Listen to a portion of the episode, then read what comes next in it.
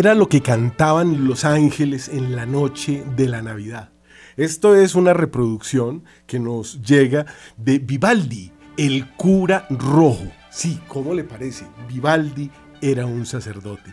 Bienvenidos a su programa Historia de la Iglesia, hoy con la historia más grande, con lo máximo que somos eruditos, lo que todos conocemos y somos y sabemos con profundidad y con claridad, porque somos todos uh, uh, uh, maestros en Navidad, o eso deberíamos serlos, porque si nos llamamos católicos y hemos sido creados para conocer a Dios, amarlo y servirlo, entonces deberíamos tener muy claro y deberíamos saber en profundidad, y de hecho así la mayoría de los católicos lo somos, o lo son, de conocer a Dios, porque usted no puede amar lo que no conoce. En este su programa Historia de la Iglesia iniciamos por la señal de la Santa Cruz de nuestros enemigos, líbranos Señor Dios nuestro, en el nombre del Padre, del Hijo y del Espíritu Santo. Pues algo muy bello sucedió hace unos 2023 años, algo de lo que todos hablamos y algo que nos llena de esa alegría sublime.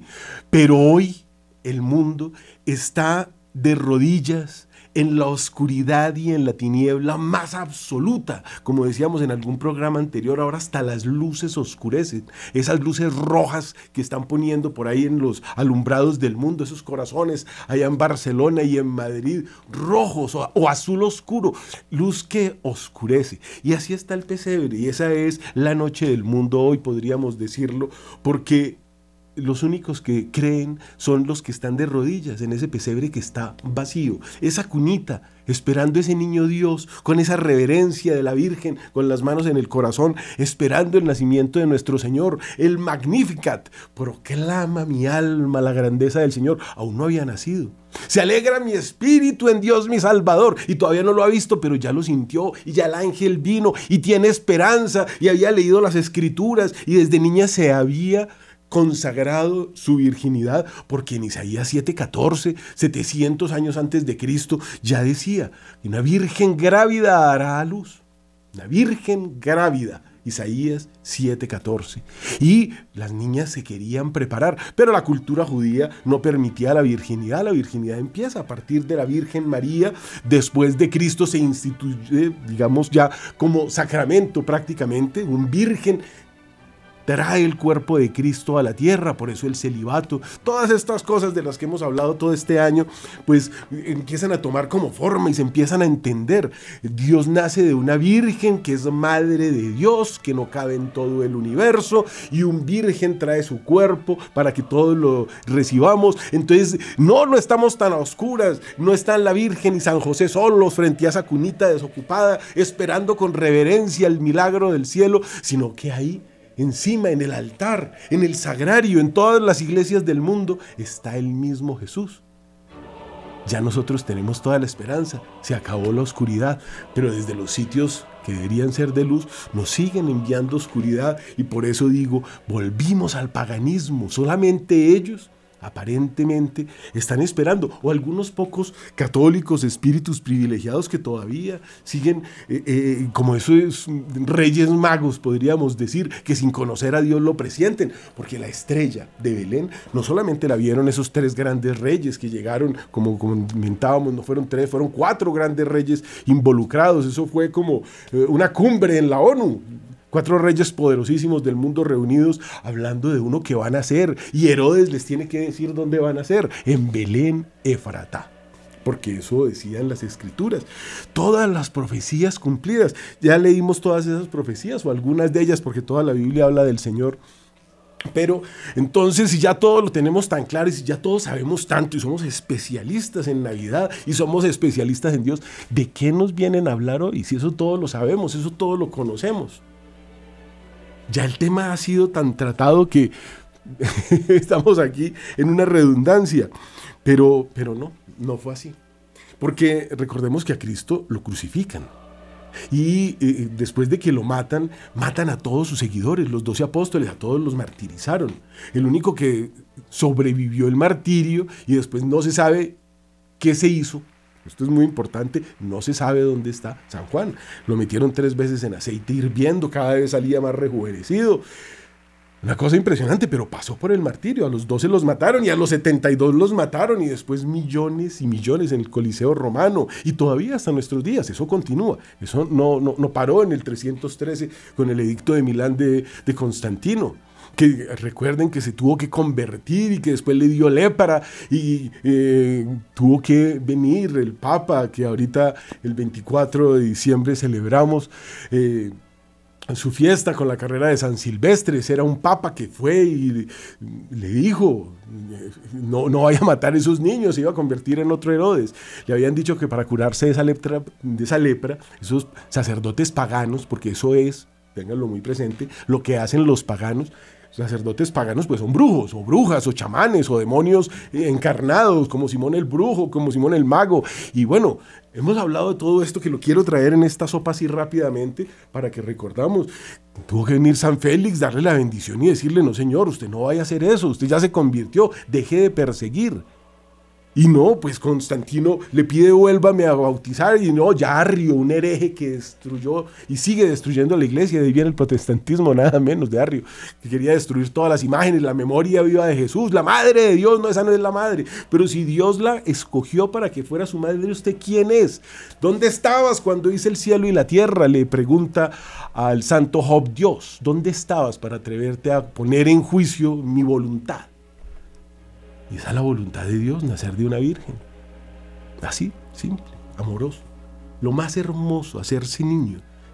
En esa cuna vacía que todos tenemos en la casa porque todavía estamos a la espera, la expectativa nacerá el 24 de diciembre por la noche, porque la fecha pues viene a ser 25, pero que nosotros estamos desde la víspera, y, no solo la víspera ahora, sino eh, los nueve días anteriores, y después había venido el fin del año litúrgico para prepararnos, porque el año civil, pues sí, el 31 de diciembre es un cambio de número, pero ¿de qué número cambia? Y aquí les traigo una historia pequeñita.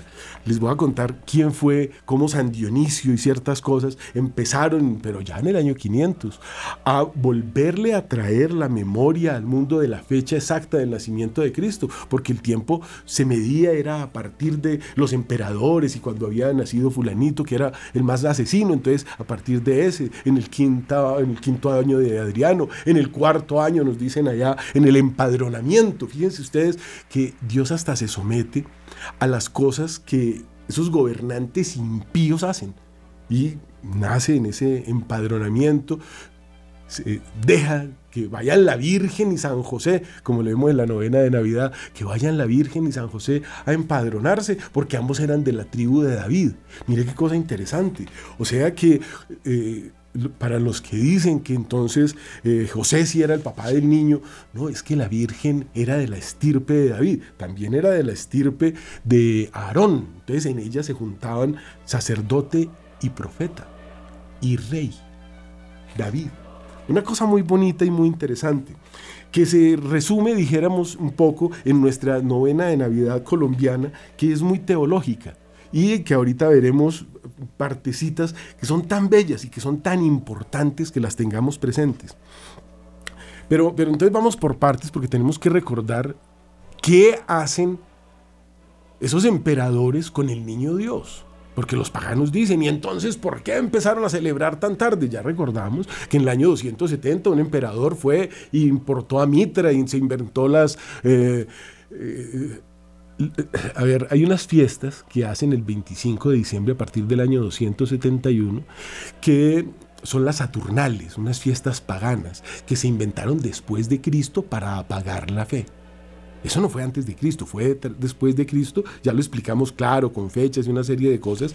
Eh, pueden buscar los programas anteriores, ahí están en YouTube y están también en, en Facebook para no devolverme a explicar lo mismo, pero es que no fue solamente eso, no fue solo inventarse fiestas para que taparan, no fueron solamente los magos diciéndole a San Pedro enséñeme a hacer milagros, que eso está muy bueno, ahí está el billete.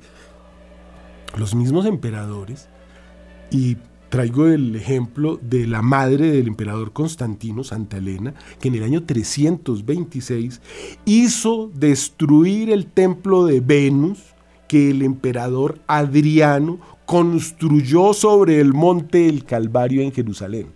De ese tamaño era la cosa, tapando todos los elementos de el cristianismo, el lugar donde nació, tápenlo, digan que nació en otro sitio, eso escóndanlo, destruyan las reliquias, maten a todos los seguidores, síganlos matando. El Coliseo romano se construye prácticamente para llevar allá a todos los cristianos cuya sangre es pues eh, la semilla, ese martirio, cuando mataron eh, a San Ignacio de Antioquía, todo el Coliseo se convirtió.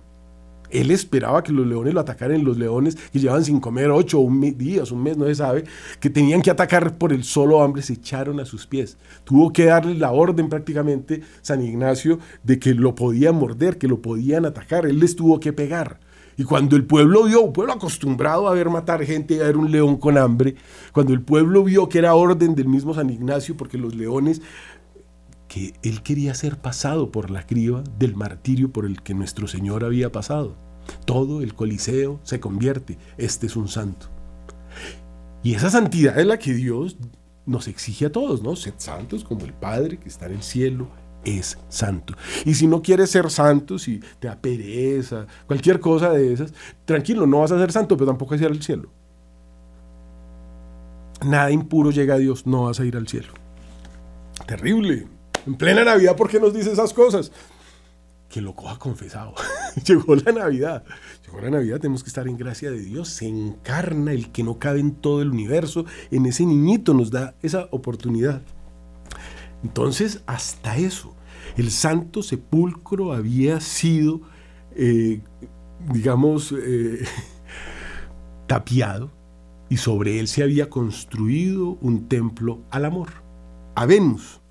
Entonces tuvo que venir la mamá de Constantino, que tenía el poder del emperador, y decir, tumben todo eso. Imagínate la obra que habrán hecho y lo que tuvo que hacer ella. Tumben todo eso, excaven y después se excavaron y allá encontraron la cruz. Y bueno, lo que todos sabemos, que encontraron las tres cruces y que eh, no se sabía cuál era la verdadera cruz de Cristo. Una era de un ladrón que se había convertido en la cruz y que está con el Señor, como él mismo lo dijo. Hoy estarás conmigo en el paraíso. La otra de un cainita, de esos que eh, les gusta construir templos sobre los sitios santos tapar la memoria de nuestro Señor.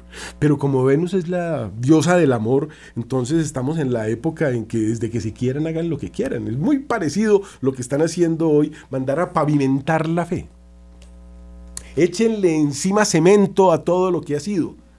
La bendición arónica dice que el Señor te bendiga y te guarde y que el rostro del Señor resplandezca sobre ti, que Él te sea propicio, te muestre su favor, su misericordia, vuelva su mirada sobre ti y te conceda su paz. Esa bendición arómica, llamamos arónica porque era la que daba Aarón, que era el sumo sacerdote, Solamente los levitas podían ser sacerdote en ese momento, pero también tenían que cumplir con el celibato. Ellos se casaban, pero en el mes en que les iba a tocar estar en el templo no podían tocar mujeres porque profanaban el templo, profanaban. Imagínense, Cristo todavía no se había encarnado. Ahí lo único que había era un cajón con los ángeles que Dios había mandado a hacer y todas las imágenes que había mandado a poner dentro del Sanctum Sanctorum, para los que dicen que las imágenes no, los ídolos no, no son imágenes para adorar que son los ídolos. Son imágenes que nos recuerdan que hay ángeles y que nos recuerdan que hay una creación, porque somos hechos a imagen y semejanza de Dios. Esto es muy bonito todo.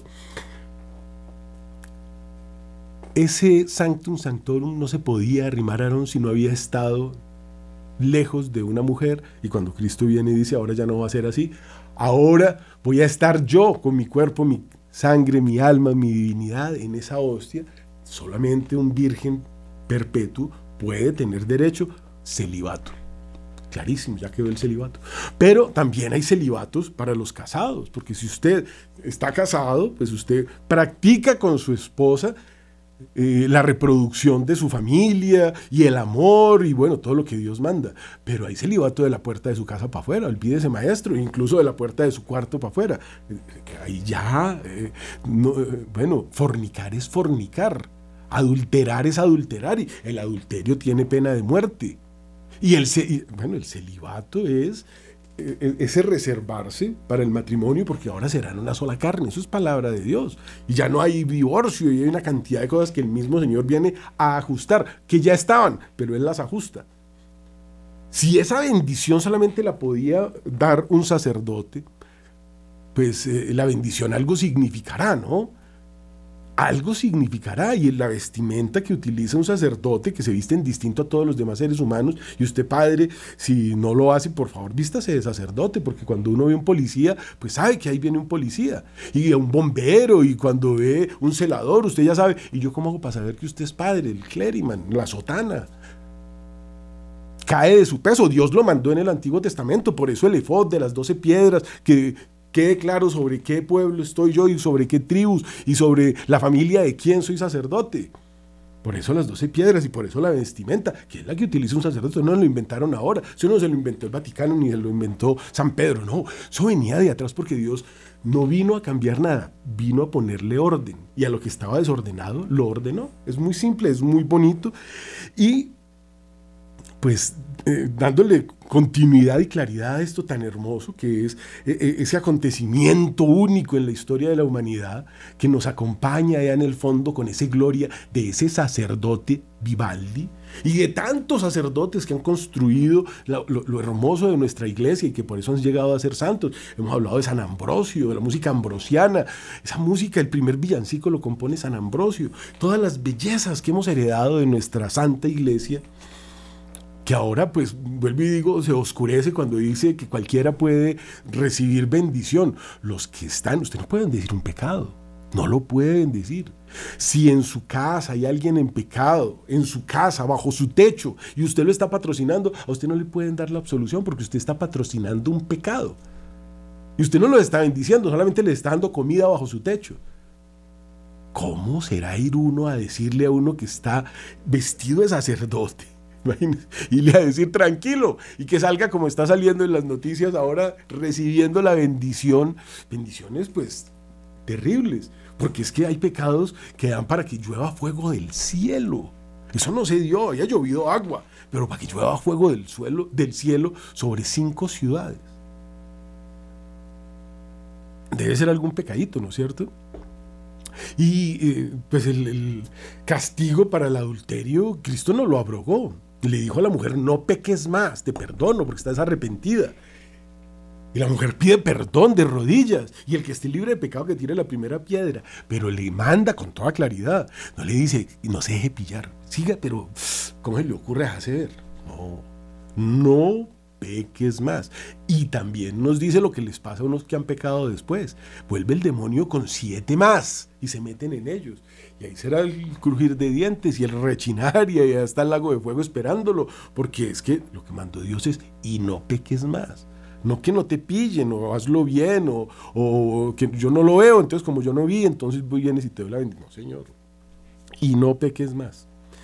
Dice el Papa San León Magno, por el año 440, ya adelantando un poquito, todas estas cosas que pasaron y que volverán, porque estamos esperando la segunda venida. Él se fue y dijo, yo voy a arreglarles un sitio y ya vengo. Y como un minuto para Dios son como mil años, van dos minutos. ¿Cuánto tendremos que esperar? No sé. Pero el Papa San León Magno, en el año 440, dice, el que era invisible en su naturaleza se hizo visible en la nuestra allá donde no se ve ese Dios, quiere hacerse visible para nosotros. Lo incomprensible quería ser comprendido. Él, que es antes del tiempo, empezó a ser en el tiempo. Para Dios no hay tiempo. Ayer, hoy, mañana, todo está en Dios.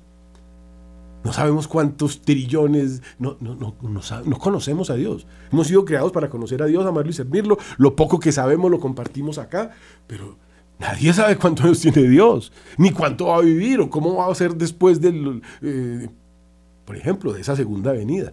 Sabemos que hay un cielo y que en ese cielo todos seremos como los ángeles. Eso del matrimonio ya se acabó. Dios dejó muchas cosas claras. Pero ¿qué, qué, qué va a suceder?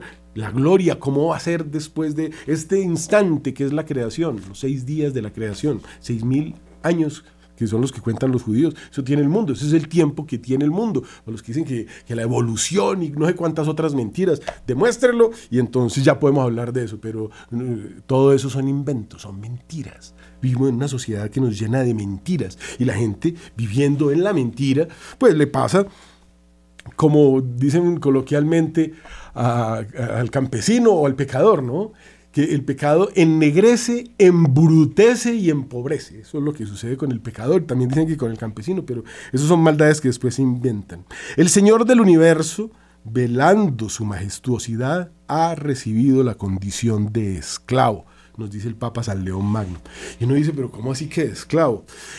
Acabamos de leer el 19 de diciembre, el día cuarto de la novena, y es muy teológica, es muy bella, y quiero compartir lo que dicen ahí porque pasamos tan rápido por esa novena, y algunos nos hemos aprendido pedacitos, pero fíjense lo que dice aquí.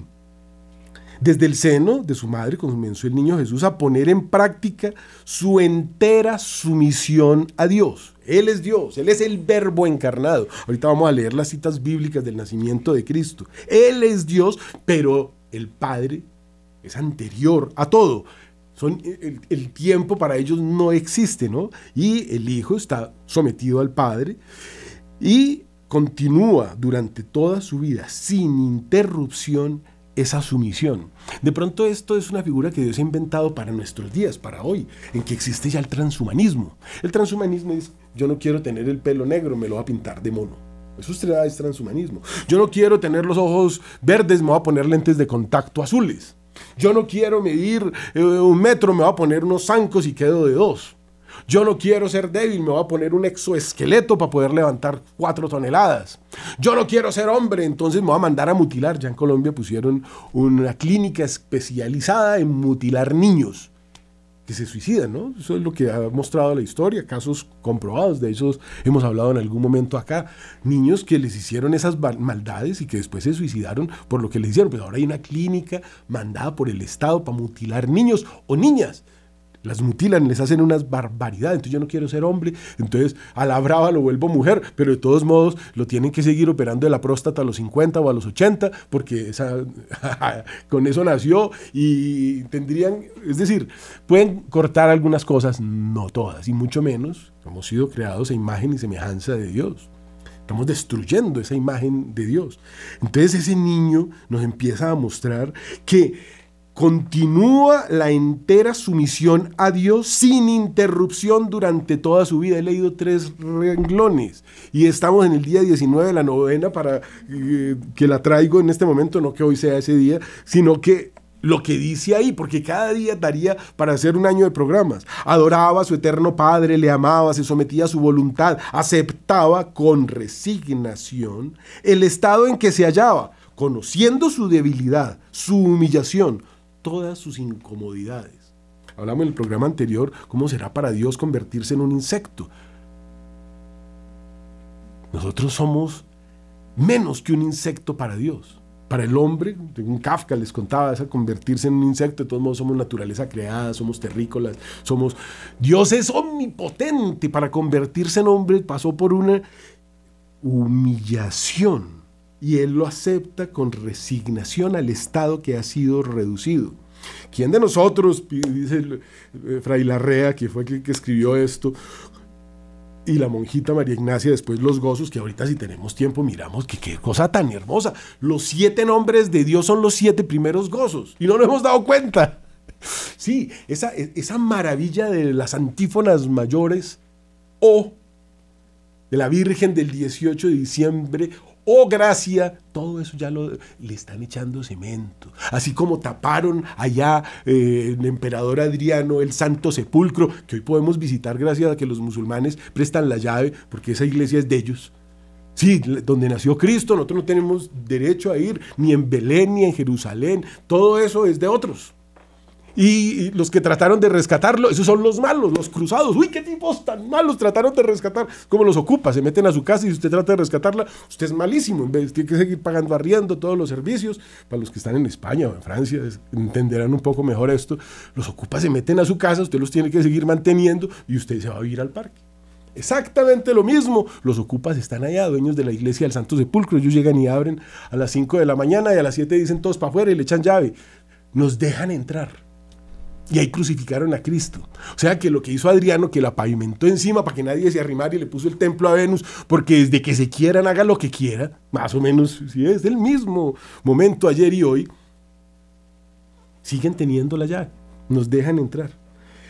Entonces, ¿quién pudiera sostener a sabiendas un martirio tan prolongado, se pregunta Fray Larrea, tan penoso de todas las maneras? Por ahí entró el divino niño en su dolorosa y humilde carrera. Así empezó a anonadarse delante de su Padre, a enseñarnos lo que Dios merece por parte de su criatura, a expiar nuestro orgullo, origen de todos nuestros pecados. Fíjense usted, usted es como es, en la situación en que está, en el mundo que nació, con todas las fincas que quiera o sin finca, con todos los dones de tocar piano, de tocar flauta, de tocar el arpa, o con la gracia y la bendición de saber cuándo hay que meter el asa en la tierra para que haya tierra y comida para todos porque todos son gracias diferentes y ninguno es superior a otro porque todas esas gracias, como hablábamos de la sociedad medieval, se complementan. Y el rey era el empleado de todo el pueblo y estaba dispuesto a dar la vida por todos en la sociedad católica, que no en la sociedad pagana les quitarán sus tierras, dice el Señor con toda claridad cuando le piden que les ponga un rey, les da Samuel y Samuel empieza a matar gente, persigue a David. Bueno, también lo tiene que dejar morir y después viene David que es el bueno. ¿Y qué pasa con David? Pues manda a matar a Urias, se queda con sus tierras, se queda con su mujer. Y después viene Salomón, el bueno, el máximo de todos mil dioses metió en el templo. Ahí empezó la brujería, todavía en las clavículas de Salomón por ahí, que son libros de... O sea, esos son los tres reyes, porque después ya estaba dividido todo y empezaron con más cosas, para no hablar de Sabe y hablar de las barbaridades que pasaron más adelante.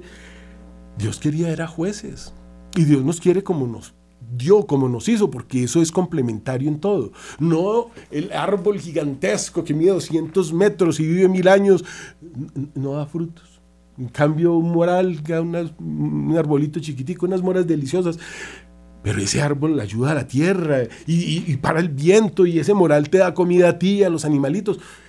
Y no hay ninguna, o sea, la envidia la pone Satanás. Fue durante la Revolución Francesa, o para decirlo más claramente, durante ese periodo que llaman ilustración, en que empezaron a burlarse del negro y empezaron a burlarse del que unos tipos que le robaron toda la iglesia, entonces empezaron a traer la distinción de las clases sociales para después crear el odio de clases y de ahí viene el comunismo que ellos mismos inventaron. El comunismo, el, eh, manifiesto comunista lo escribe Babev, mandado por Fouché, que era el tipo más rico de toda Francia, porque era el jefe policía, el que vendía los salvoconductos para que la gente pudiera volar, porque habían unos asesinos quitándole la tierra a todos esos que crean esas diferencias y que crean ese odio de clases son los que ahorita nos están diciendo que van a ser un mundo mejor, más parejito,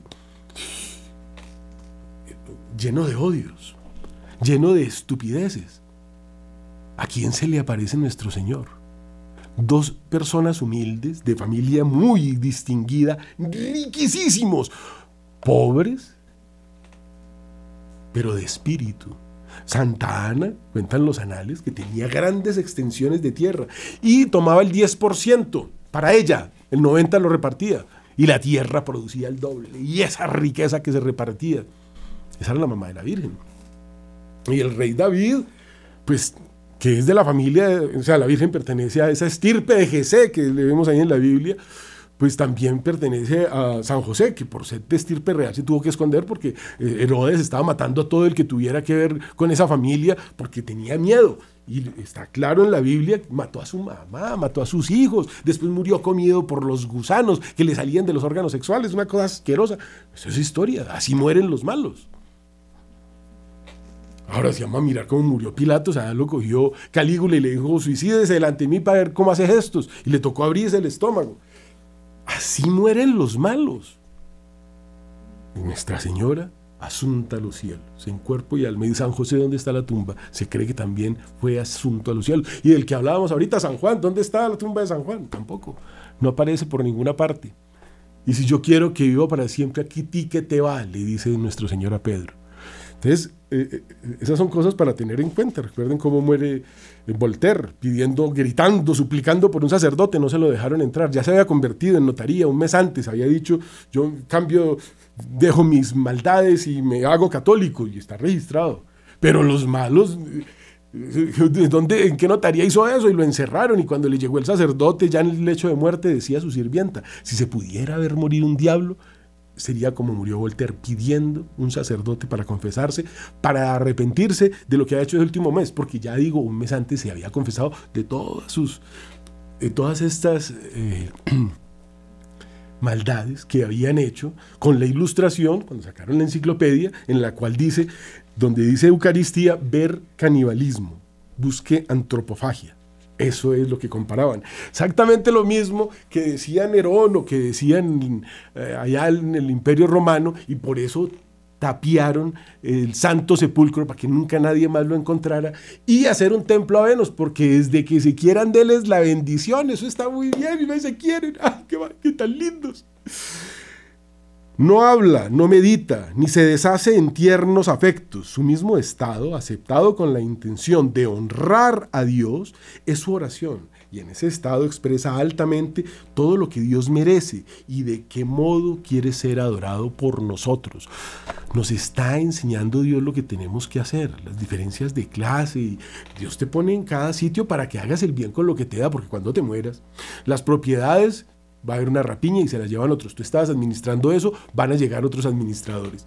La ropa que tienes, eso se echan unas bolsas y se le regala a los pobres, o se le reparte entre la familia, o se quema porque eso está muy feo. No queda nada. Una tumba. Ojalá que vayan y lo visiten, le pongan florecitas como se hacía antes, porque lo más probable es que ni eso. Como se muere un perro, así se está muriendo la gente. Los creman, los creman. Creemos en la resurrección de la carne, decimos todos los domingos, y en la vida del mundo futuro, y en la resurrección de la carne, dice el valle de los huesos secos de Jeremías, los huesos tomarán nuevamente carne y se unirán y resucitarán y serán elevados al cielo, y en el cielo será el juicio final, y vendrá Dios con pompa rodeado de ángeles, y vendrá el juicio final, y a todos les tomará cuentas, y todos verán lo que hicieron.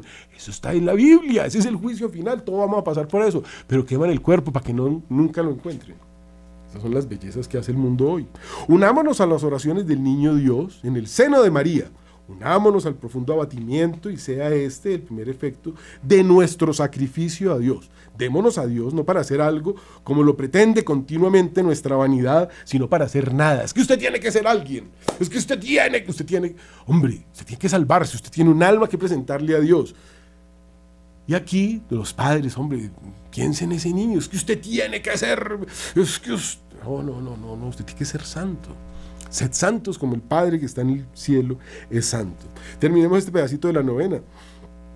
Démonos a Dios no para hacer algo como lo pretende continuamente nuestra vanidad, sino para hacer nada, para quedar enteramente consumidos y anonadados, para renunciar a la estimación a nosotros mismos, a todo cuidado de nuestra grandeza, aunque sea espiritual, a todo movimiento de vana gloria, desaparezcamos a nuestros propios ojos y que Dios solo sea todo para nosotros. Ese es un día, un solo día de la novena. Y si paso a los gozos, pues entonces los siete nombres de nuestro Señor, qué cosa tan hermosa. O sapiencia suma, así empiezan los gozos. Primer nombre de Dios, o sapiencia suma. Que infantil alcance te rebaja sacro, la sapiencia suma se, se rebaja un niño. Es que el nacimiento del niño Dios es el momento de mayor triunfo de los ángeles. Recordemos que desde el momento de su creación, en los albores del universo, habíamos dicho que cuando se dijo hágase la luz, eh, la luz también son los ángeles, y vino un ángel y dijo no serviré a esa criatura porque la ciencia infusa que recibieron de Dios y el conocimiento que se impetra en esos ángeles, es completo y perfecto en un instante. Ellos ya sabían que tenían que adorar a la criatura. Un ángel se vio al espejo y dijo, no, yo, ¿cómo le voy a servir a esa cosita? Yo no, no serviré. Y se levantó otro chiquitico por allá, San Miguel. Siete veces cada nueve coros angélicos. Imaginen el tamaño de ese serafín, de ese querubín, de esos ángeles enormes. Viene un arcángel y dice, este, el momento de Cristo es el momento en que se resuelve esa batalla del cielo porque los ángeles ya ven a quién van a servir, es Dios encarnado. Dios se hace ese niñito. Es un momento de gloria y por eso estamos escuchando en el fondo a Vivaldi, el cura rojo. Era rojo porque tenía, era pelirrojo, por eso le dicen así, no porque fuera comunista.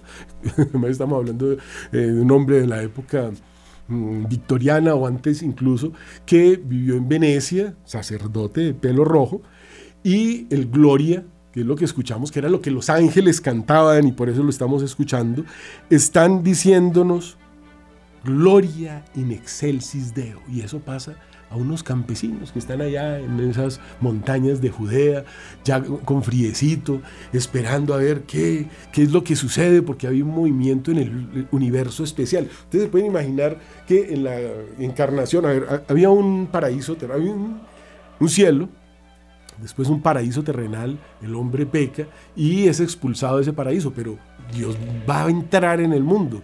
¿Cómo habrá sido la luz del sol? ¿Usted cree que era la misma estando? Dios está en todas partes, siempre. Pero en ese momento la gracia de ese Dios que se encarna, de esa estrella que vieron todos los pueblos del mundo, pero que solo tres reyes se, movieron, decidieron llegar. Muchos no habrán ido porque no podían, porque no eran reyes y no tenían ejércitos para poder atravesar esas zonas llenas de bandidos. Los caínitas, pues ahí están desde Caín, ¿no? Eh, asesinos, secuestradores, eso, eso, eso siempre ha habido. Siempre ha habido. Pero estos hombres tienen ese movimiento de vamos a seguir esa estrella, vamos a buscar, porque hay ese sentido sobrenatural. Los cielos, los cielos, hay algo en los cielos. Y los paganos, pues claro, se inventan que no, que ellos dicen eh, el horóscopo y ellos nos dicen la vida futura. No, esos son criaturas también. Y el Señor llama a cada ángel o a cada estrella, dice la Biblia, por su nombre. Serán ángeles todas las estrellas, por lo menos están dirigidas por un ángel cada una, porque nada se mueve sin que Dios lo permita o lo mande y los ángeles son los que están encargados de la naturaleza. Por eso es tan bonito de este triunfo de los ángeles en los albores del universo, sabían que Dios se haría hombre y habrían de adorarlo como segunda persona de la Santísima Trinidad. Esa revelación habría de separar irrevocablemente a los ángeles fieles de los rebeldes, el cielo y la tierra, los hijos de la luz y las tinieblas. En Belén, para los ángeles, finalmente llega la hora de inclinarse ante el divino niño, causa y medio, escribe el padre Faber en su perseverancia. Qué alegría para los ángeles finalmente verlos. Ahora, qué alegría para nosotros que ese niño ya lo podemos recibir en la Eucaristía. Los ángeles nunca han comulgado. Son seres perfectos, son espíritus de luz, no tienen la materia. No, bueno, se pueden encarnar, encarnar no, se pueden materializar para que los veamos, para hacernos favores o salvarnos o detener cosas o levantar para, bueno, muchas cosas. De hecho, dirigen toda la naturaleza, pero ellos no comulgan, los que tenemos ese privilegio somos los hombres. Pero el que tuvo envidia de eso se llama Satanás. Ellos no tienen envidia de eso, están felices de servirnos porque Dios además les ha puesto eso, porque no es a nosotros sino a Él. Pondré un ángel delante de ti para que te cuiden todos tus caminos. Las armonías del Gloria in Excelsis Dei inundan el cielo y la tierra, pero esa noche fue solo escuchada solo por tres almas que vivían en el desapego del mundo y el amor de Dios. Entre estos estaban los pastores de Belén, San José y la Virgen. No pertenecían al círculo de los ricos y poderosos. En las vigilias de la soledad y de la noche alrededor de sus rebaños, conservaron la fe original, los más humildes que prestaban la labor más importante que es permitir que todos los demás reciban la lana para vestir y la comida para eh, comer. Y la cabra pues también produce lechita que era lo que tomaba. Allá no habían especies mayores como como acá tenemos vacas Allá eran todo especies menores. Esto era una cosa muy importante. Estos pastorcitos que no eran ni ricos ni poderosos, pero fueron quienes recibieron y vieron por primera vez a Dios. Y ven la aparición del ángel, pero no se sorprenden, no se... Si ahora nosotros vemos un ángel, pues nos, dará un infarto y nos moriremos, ¿no? Había, había, una fe original, ellos eran tranquilos, estaban abiertos a las maravillas, veían los eclipses y estas cosas, estaban viendo la naturaleza. Y esta, esta luz divina que dice, escuchados, anuncia una gran alegría que es para todo el pueblo, os ha nacido hoy un Salvador, que es el Cristo Señor en la ciudad de David. Esto tendréis por señal, encontraréis al niño envuelto en pañales y acostado en un pesebre. Lucas 2 del 11 al 12 cosa tan hermosa. Los pastores van, reciben al Señor, al Mesías, y pues Lucas 2, 12, 14 ya nos habla de lo que cantaban y lo que decía. Gloria a Dios en las alturas. Y pasen la tierra los hombres de buena voluntad. Por eso es tan hermoso este Gloria tan importante, por eso cantamos el Gloria en misa y por eso en Semana Santa eh, se hace el entierro del Gloria, no se puede cantar el Gloria durante la Semana Santa, solamente hasta la Cena del Señor. Con gran alegría los pastores fueron a predicar la buena noticia por todas partes en los campos y montañas. Y bueno, todo lo demás ya es historia. El mundo inmerso en esta alegría. el reinado del niño Dios fue reconocido por algunos de los hombres más sabios de esa época. Entonces, en inglés se les dice wise men, los hombres sabios, esos reyes magos cuyos ojos pues, estaban absortos en el cielo y, entendieron que ahí estaba pasando algo sobrenatural. Y pues responden a, ese llamado. Eh, los pastores y los reyes llevaran lo que tenían, ¿no? Y los reyes pues le llevaron, ya habíamos hablado de ese incienso que costaba siete veces su precio en oro y era únicamente para Dios. Ellos sabían que había algo tan sobrenatural, era algo del cielo. Y le llevan, no, sabían que, era el niño Dios, ellos sabían que había algo sobrenatural que iba a surgir, el nacimiento de un rey. Y le llevan los regalos correspondientes. Más adelante nos cuenta la historia que no me acuerdo cuál santo exactamente, pero no sé si era eh, no sé si era San Agustín, me disculpan, eh, viene y le dice al, niño, al niño Dios que él le ha dado todo, que qué más quiere. Entonces el niño Dios le dice, pues eh, dame todo lo que tienes y, le dice, ya, ya, te lo di todo, te di mi, estudio, te di mi vida, eh, mis conocimientos, te doy mis propiedades, mis posesiones. Y el niño le dice, dame más. Y entonces empieza el santo y que había escrito grandes libros, había traducido la Biblia, no sé si fue San Jerónimo, no recuerdo bien, pero le ofrece todo lo que ha hecho y ya llega el momento en que dice, no, es que yo no tengo nada más que darte, Señor. Y el niño Dios le dice, ¿y por qué no me das tus pecados? Eso es lo que el niño Dios viene a darte. La absolución de tus pecados para que estés en gracia de Dios y al morir te vayas al cielo con Él. Eso es lo que el niño Dios quiere, que todos nos salvemos. Y por eso se encarna y se deja matar después.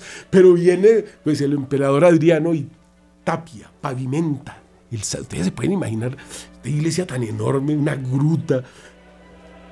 Ahí está la cueva sobre la que habían puesto la cruz del Calvario y sobre la cual chorrió la sangre de nuestro Señor para redimir a Adán, porque ahí estaba enterrado Adán, es la cueva de Adán, los que han ido al Santo Sepulcro, eso es muy grande, lo tapiaron para que nadie lo viera. Tuvo que venir la mamá del emperador a quitar toda esa tapia que habían puesto, hacían obras monumentales. Y eso están haciendo hoy con la iglesia, una obra monumental. Ese San León Magno, que es del que estoy tomando esta lectura, denuncia el escándalo de los que en su tiempo, y, y continúan nuestros tiempos, en los escalones de la Basílica de San Pedro, mezclan las oraciones de la iglesia, invocaciones a las estrellas y a la naturaleza, a la Pachamama, que los fieles, escribe, rechacen ese hábito condenable y perverso, que el honor debido solo a Dios no se mezcle más con los ritos de los que rinden culto a las criaturas. La Sagrada Escritura dice, adorarás al Señor tu Dios y solo a Él servirás. Es muy tremendo porque el mundo hoy se, arrodilla frente a los adúlteros y a los, mm, como dice la Biblia, los, los afeminados. Eh, suceden cosas muy, muy, tremendas, ¿no? Porque un sacerdote no puede bendecir el pecado. Para hacerlo, el sacerdote tendría que dar esas bendiciones sin actuar en nombre de Cristo y de la iglesia. Pero eso implicaría no actuar como sacerdote, ojo a eso. Un sacerdote lo puede hacer a nombre propio, pero no como sacerdote. De hecho, una bendición de esas, tendría que hacerla no como sacerdote de Cristo, sino como quien ha renegado de Cristo, pues el sacerdote que bendice esas uniones está presentándoles con sus gestos como un camino hacia el Creador. Por tanto, comete un acto de sacrilegio y blasfemia contra el designio del Creador y contra la muerte de Cristo por nosotros, para llevar a plenitud el designio de Dios. Esto implica también al obispo eh, diocesano. Este como pastor de su iglesia está obligado a impedir que esos actos sacrílegos sucedan o se haría parte de ellos y renegaría del mandato que le dio Cristo de confirmar en la fe a sus hermanos. Eso dice la carta de Pedro. Cristo exige, venid a mí todos, tomad mi yugo sobre vosotros, porque mi yugo es llevadero y mi carga ligera. Por eso nos creó a su imagen y semejanza. Por eso tenemos la bendición arónica y muchas otras. Jeremías 17:7 dice, bendito el que confía en Dios y en él pone su confianza. Eso es una bendición, bendito. Será como un árbol plantado a la vera de las aguas que echa sus raíces hacia la corriente y no teme la venida del calor. Conserva su follaje verde. En año de sequía no se inquieta y no deja de dar fruto. Son muchas las bendiciones que hay en la Biblia, pero todas las bendiciones están eh, dirigidas a los que están en gracia de Dios. Por ejemplo, en este caso, el que confía en Dios y pone en él su confianza será como un árbol plantado a la vera de las aguas. El que no pone en él su confianza y vive no solo apartado, sino en contra de la ley de Dios, no sé cómo, cómo va a recibir. Y por eso todos los santos a lo largo de la historia nos han dado esos, esas advertencias, ¿no? Y ahora pues Pachamamas y, y, hay que ver en la catedral de Colonia, esa hermosura de catedral con luces láser de los colores de la bandera no sé qué, que se burlan del de arco iris, haciendo unas fiestas con bendiciones. ¡Wow!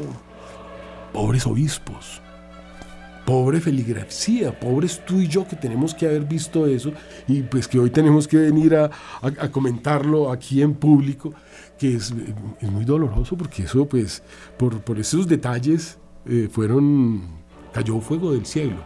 Pero les había prometido contarles por qué contamos a partir de Cristo los años y a partir de cuándo hacemos eso. Eso viene de este señor que se llama Dionisio el Exiguo, a quien el Papa Bonifacio I, siempre los papas dando buenas órdenes. Ha habido antipapas, cualquier cantidad, 34 antipapas, algunos pues eh, excomulgados, una cosa tremenda, eso es muy triste para la iglesia, pero es un hecho que tenemos que conocer. Bonifacio I pidió que encontrara un sistema para calcular la fecha de la Pascua. Eso fue alrededor del año 500, porque acuérdense que hasta el 313 el que se reconocía cristiano lo mataban. Entonces antes de eso no se podía. A partir de eso se empieza a organizar toda la iglesia y pues podríamos decir que unos 150 años después, año 500, el Papa Bonifacio I, entonces eh, por la barbarie de las persecuciones contra los cristianos y a causa de que cada emperador empezaba a contar los años a partir de su reinado. Entonces, eh, eh, saber la fecha era difícil y apoyado en las tablas usadas hasta entonces para el cálculo de la fecha de la Pascua, tiene un problemita, ¿no? Porque la Pascua, recuerden que siempre va marcada por los ciclos lunares. El Viernes Santo siempre es luna llena, porque en luna llena crucificaron a nuestro Señor. Entonces es muy importante tenerlo presente y por eso hay una discrepancia como de dos o tres años, que es posible que se hayan equivocado y que el año cero sea realmente el menos dos o el más tres, pero está ahí alrededor de esos días que se cuentan los años. ¿no?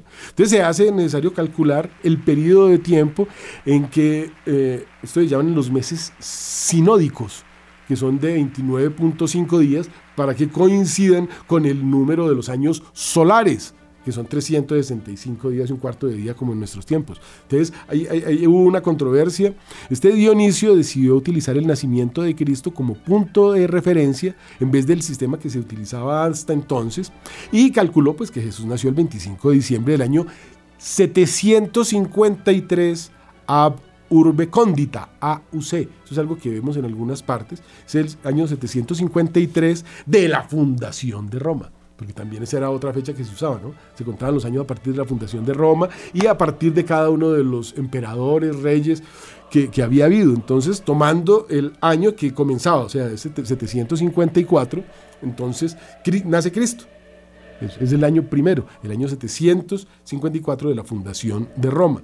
Otros dicen que eso debió haber sido del año 748, es decir, como les digo, hay alguna pequeña divergencia de dos o tres años, pero eso nosotros tampoco tiene que preocuparnos tanto. Nosotros sabemos que nació un 25 de diciembre, que todo lo otro que se inventa por ahí no importa, que los años se cuentan a partir de él por este sistema que se llama año domini que se volvió dominante en toda Europa occidental, porque después de que un cristiano oye decir que nuestro Señor nació ese año que viene a ser 740 754 de la fundación de Roma, ese es el año uno para nosotros. A nosotros no nos interesa la fundación de Roma, no nos interesa cuando nacieron los emperadores, a nosotros, y el mundo ya era católico en el año 500, es algo muy interesante, a pesar de que eh, muchos de los paganos, que los llamamos bárbaros, hemos hablado ya también de eso, eran cristianos pero arrianos, estaban equivocados, sin embargo eran cristianos. ¿Equivocados en qué? En lo que son todos los 100.000 sectas o 60.000 o las que hayan, en negar la Virgen, negar la Navidad.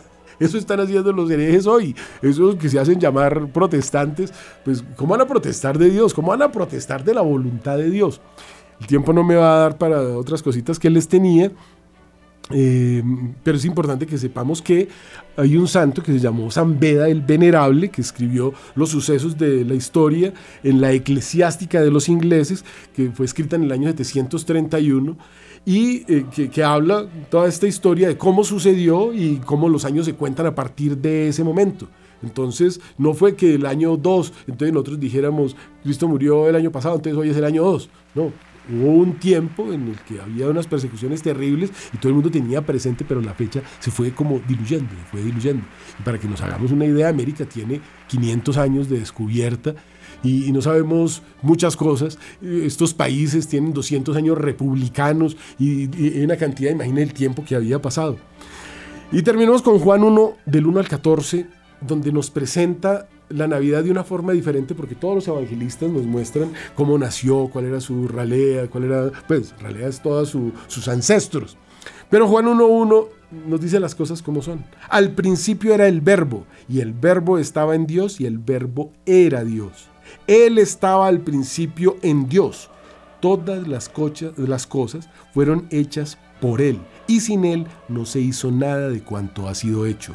En Él estaba la vida y la vida era la luz de los hombres. La luz nace en las tinieblas, pero las tinieblas no la abrazaron. Él era la luz verdadera, luz que viniendo a este mundo ilumina a todo hombre. Estaba en el mundo y por Él fue hecho el mundo, pero el mundo no le conoció. Vino a los suyos, pero los suyos no le conocieron. Mas a cuantos le recibieron, dióles poder de venir a ser hijos de Dios. Hijos de Dios a aquellos que creen en su nombre, que no de la sangre ni de la voluntad carnal ni de la voluntad de varón, sino de Dios son nacidos. Y el Verbo se hizo carne y habitó entre nosotros. Y hemos visto su gloria, gloria como de unigénito del Padre, lleno de gracia y de verdad. Ha nacido la gloria y nos ha hecho hijos suyos. Feliz Navidad.